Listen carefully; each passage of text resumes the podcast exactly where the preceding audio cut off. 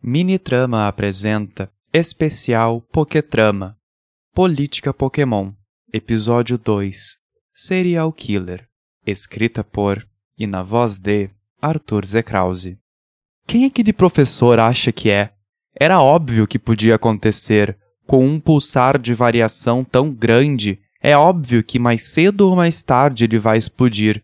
E se não nos colocar em risco, vai no mínimo causar danos a longo prazo mas claro que eu sou motivo de chacota por pensar assim. Taika estava bravo enquanto voltava para casa a passos largos na pequena calçada que costeava a imensa avenida.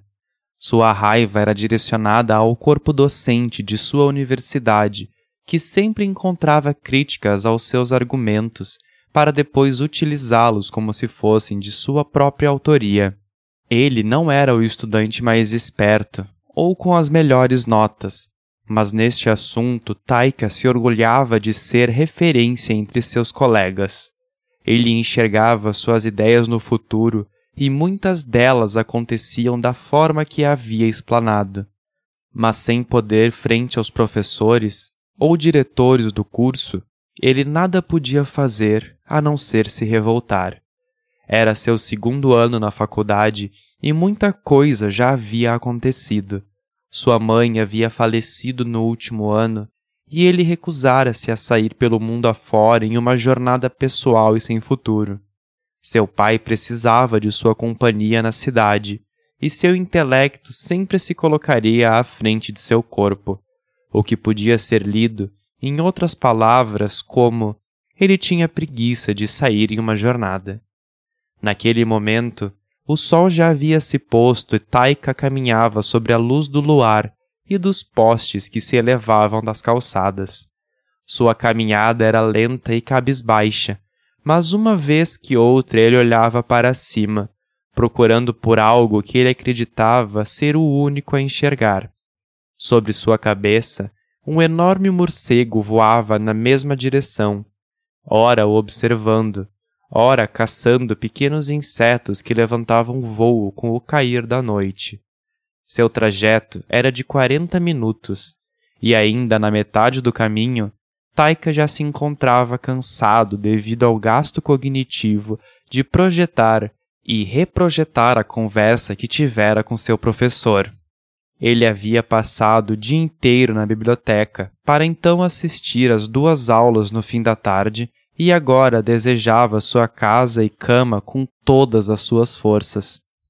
Ele continuou caminhando pela rua sinuosa da Avenida Monte Arlos, até que levantou a cabeça para entender o que estava acontecendo mais à frente.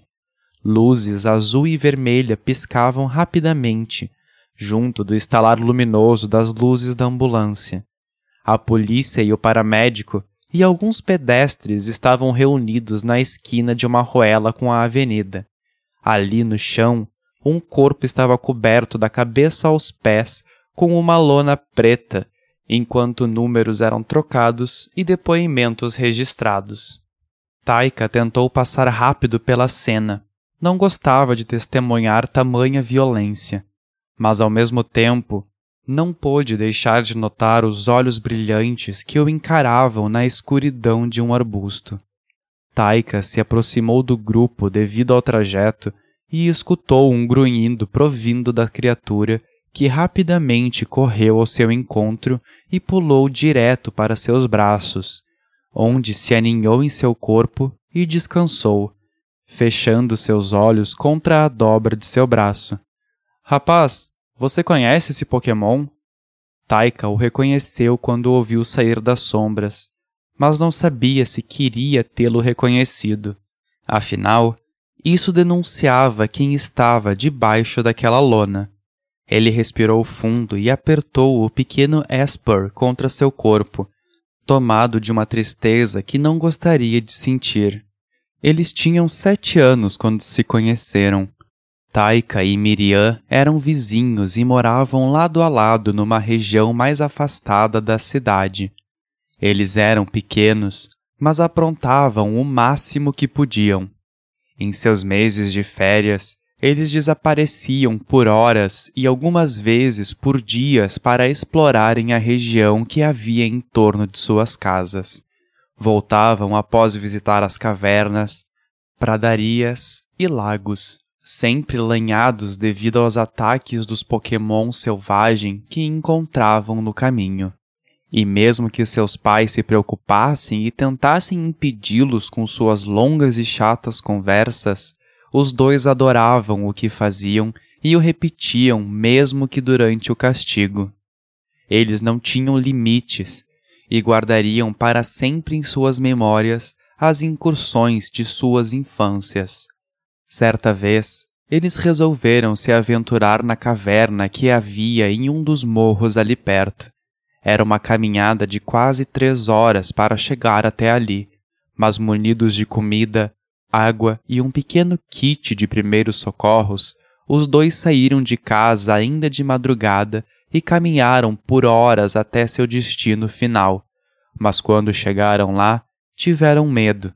A caverna estava diferente das fotos que haviam mostrado a eles, com marcas de garras em suas bordas e asas decepadas de zubats que ali moravam. Do seu interior podia-se ouvir a respiração pesada de um grande animal, e por mais que os dois quisessem muito ver o que estava dormindo ali, eles não fizeram. Em silêncio, deram meia volta para se afastar daquele lugar, mas antes de partirem, ouviram um fino grunhido provindo da entrada da caverna. Taika se abaixou para conferir, e assim que juntou os pontos, ele o pegou e correu para longe da caverna. Miriam teve de correr em velocidade máxima para alcançá-lo, e quando próxima de Taika, pôde ver o Zubat aninhado em suas pernas, com as asas rasgadas e vários ferimentos pelo corpo. Ele estava fazendo a asepsia dos machucados, limpando-os com soro fisiológico e aplicando um pouco de pó cicatrizante. Taika tirou o boné de sua cabeça e pelas próximas três horas os dois caminharam até suas casas, protegendo o pequeno morcego dos raios solares. As semanas passaram e quando Zubat estava recuperado e pronto para voar, ele não o fez. Os dois tentaram fazê-lo voltar à natureza, mas o único lugar que ele retornava ao ser incentivado a voar era o ombro de Taika, seu novo companheiro. Dias, meses, anos, Taika cresceu e Elioli evoluiu para o Golbat e posteriormente para Crobat, sem nunca sair do lado de Taika. Eles se mudaram para o centro da cidade, onde Taika entrou na universidade e arrumou um emprego. Entretanto, as coisas ali foram muito diferentes e seu antigo bairro parecia ser uma cidade distante na fronteira. Os pokémons andavam livremente, mas sob rigoroso controle, prestando funções à sociedade enquanto as batalhas eram realizadas em lugares restritos e sob alta vigilância dos comitês organizadores. Eliole não fazia parte daquele mundo, e por mais que Taika tentasse instruí-lo, ele não conseguia compreender as regras daquele novo universo. Durante o dia, ele dormia em seu apartamento, mas ao anoitecer, se a janela não estivesse aberta, ele a arrombava e saía à procura de Taika. Nas primeiras semanas ele se perdeu, mas logo que encontrou e identificou a rota de seu treinador, não havia um dia em que não fosse até ele para esperá-lo sair de sua faculdade e escoltá-lo até em casa, onde os dois faziam folia até que por fim dormissem para um novo dia. Com Miriam, algo parecido aconteceu. Ainda quando crianças, Taika já havia aceitado seu Zubat como companheiro, mas Miriam ainda não havia encontrado seu Pokémon. Pela política vigente, o primeiro Pokémon oficial de cada indivíduo deveria ser adquirido aos 10 anos de idade em um dos centros de pesquisa da sua região, e com oito anos, Miriam não possuía a idade suficiente. No início de abril daquele ano, a família de Miriam convidou Taika para irem à cidade, um lugar longínquo e distópico para os dois que viviam em meio à natureza. Lá, eles puderam observar com clareza os prédios de concreto cinza e a correria das pessoas atrasadas para o trabalho. Eles viram carros, luzes coloridas e Pokémon que outrora só conheciam pela televisão e agora trabalhavam na cidade para manter o fluxo organizado. Os dois se maravilharam com a cidade e prometeram que um dia iriam para lá quando crescessem, fosse para trabalhar, estudar, explorar, tanto faz, desde que estivessem sempre juntos. Quando chegaram no shopping, os pais de Miriam foram às compras e os dois o seguiam entre as brincadeiras próprias logo atrás, eles provaram roupas, ganharam brinquedos e comeram lanches que nunca haviam provado. Mas em certo momento, os dois se distraíram na folia e perderam os pais de Miriam no vasto shopping que começava a encher. Eles ficaram preocupados e de mãos dadas saíram à procura de seus responsáveis. Eles olharam as lojas próximas, os quiosques e praça de alimentação, mas não os encontraram. Suas ansiedades subiram a cabeça e, sentindo-se perdidos e abandonados, os dois saíram para fora do shopping com os olhos cheios de água. A cidade era movimentada demais e eles acharam mais seguro caminhar até o banco do outro lado da rua e esperar. Eles atravessaram a rua e sentaram-se logo em frente ao beco do lado de uma floricultura. Alguns minutos passaram e os dois ouviram uma voz que de alguma forma lhe soava familiar. Ela estava os chamando para dentro do beco, oferecendo um lanche e dizendo saber onde seus pais estavam. Os dois foram influenciados por aquela voz e ainda juntos entraram no beco à procura do homem que os chamava. Ele estava bem vestido, com barba feita e sapato lustrado. Ele se aproximou e disse que seu carro estava logo do outro lado do beco, pedindo para que eles os acompanhassem. Mas Taika e Miriam não o fizeram. Eles negaram a ajuda do homem, que notaram não conhecer, e deram as costas para ele com o intuito de voltarem ao banco onde estavam. O homem, então, com toda sua força de adulto, pegou Miriam pelo braço e a puxou para o outro lado. Taika não pôde fazer nada, pois logo em seguida foi pego pelo braço e, por mais que lutasse contra ele, não conseguia se soltar. Os dois choraram, mas em nenhum momento conseguiram gritar. Suas vozes estavam entaladas pelo medo, e no fundo eles sabiam que de nada adiantaria.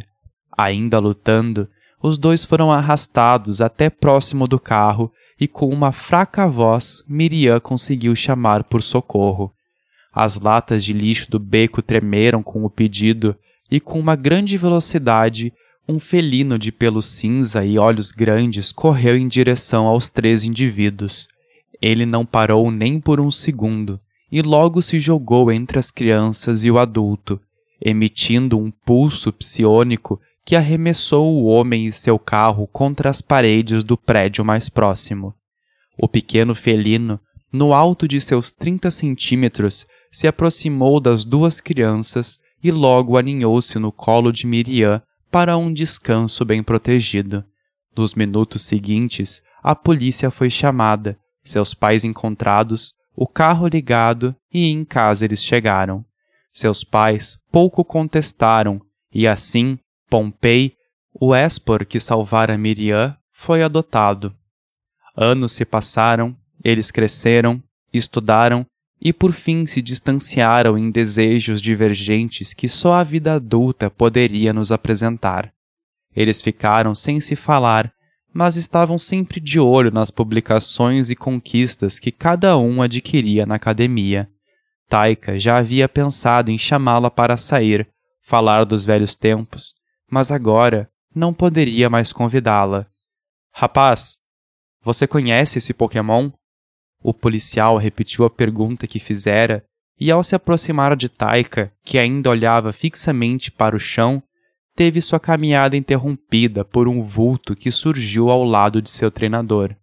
Do céu, Eliole, o Crobat, analisava a cena e, ao notar a aproximação do indivíduo desconhecido, despencou em direção ao seu treinador em uma sombra rocheada e pôs-se ao seu lado em uma postura ameaçadora, brilhando seus olhos amarelos contra as luzes que piscavam.